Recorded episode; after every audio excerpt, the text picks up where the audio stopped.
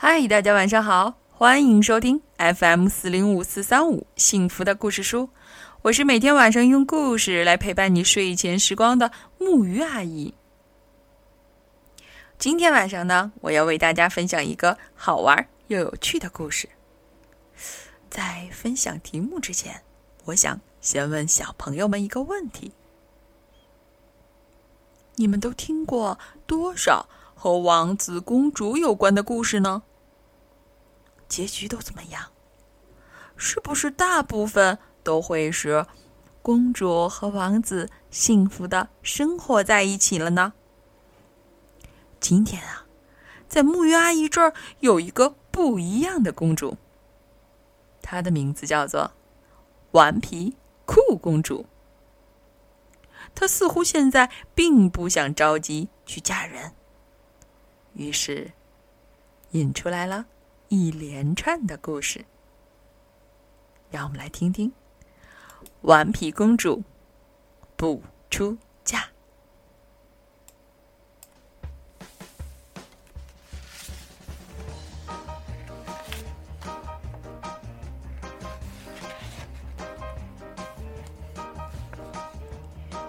顽皮酷公主不想嫁人，他就喜欢做女生的感觉。可是。她很漂亮，又很有钱，所有的王子都想让她做自己的女人。顽皮酷公主却只想和自己的宠物住在城堡里，做自己喜欢做的事情。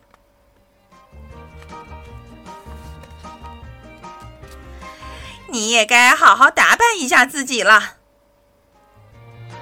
顽皮酷公主的老妈，女王这样说：“别再和那些个动物瞎混了，去，赶紧找个老公才是真的。”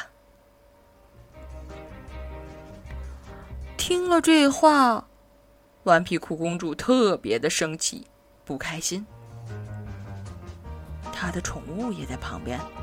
嗷呜呜的，小声嘟囔着。求婚的人络绎不绝的来到城堡下面，好一通闹哄哄的景象。好吧，顽皮酷公主说道：“谁能完成我的任务，就可以像他们说的那样，赢得我的芳心。”啊。就是我的爱的意思。他让扛大粪王子对付花园里的鼻涕虫。这个鼻涕虫足有好几个人那么大。至于王子嘛，当然被吓跑了。他又让莽撞鬼王子去喂他的种物。天知道，那些大的出奇的宠物都是从哪里得来的？不仅有着尖尖的牙齿，还有着锋利的爪子。然后他穿上旱冰鞋，要和排骨精王子比赛迪斯科马拉松。跑步和跳舞。真的可以放在一起吗？尤其是要跳那么久，跑那么远。最后，排骨精王子倒在地上，不堪动弹。他还邀请老爷车王子陪他骑摩托车来一次极限越野。他在高塔上向晕乎乎王子呼救，想让他把他救下来。他还派扁拇指王子到皇家森林里砍点木柴。哦，对了，这个森林里的树都是会动。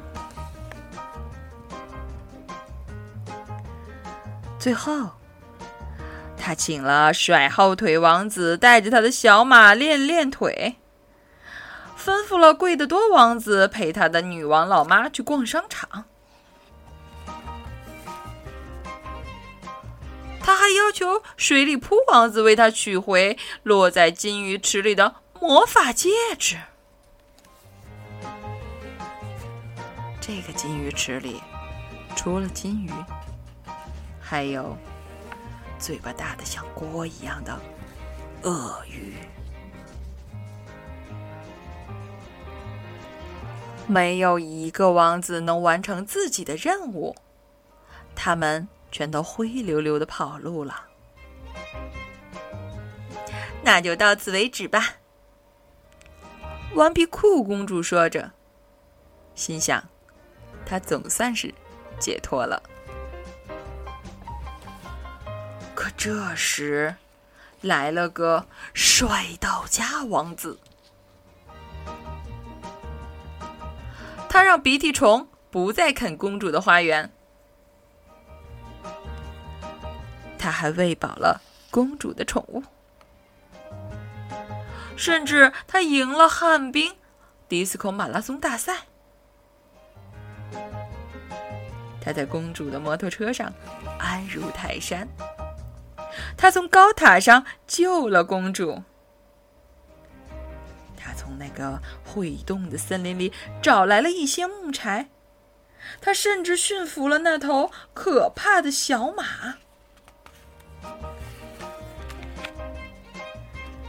他还带着公主的女王老妈逛遍了商场，顺便从金鱼池里取回了魔法戒指。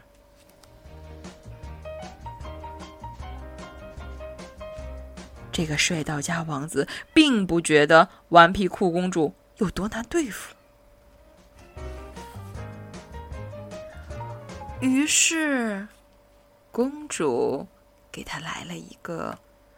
魔法亲亲，王子一眨眼就变成了一只又大又丑的癞蛤蟆。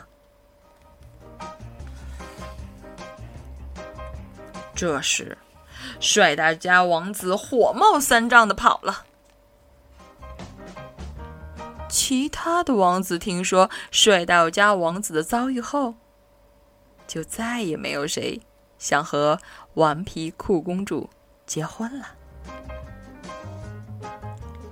从此呢，公主就过上了她希望的幸福快乐的生活。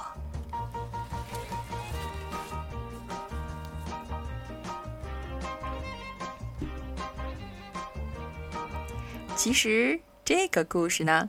并不是要让我们去学如何去刁难别人，而是告诉我们的小朋友和大朋友们，我们要找到自己，找到自己最喜欢做的那件事，然后做幸福的自己。好啦。今天的故事就到这儿了，让我们一起来说晚安，好梦。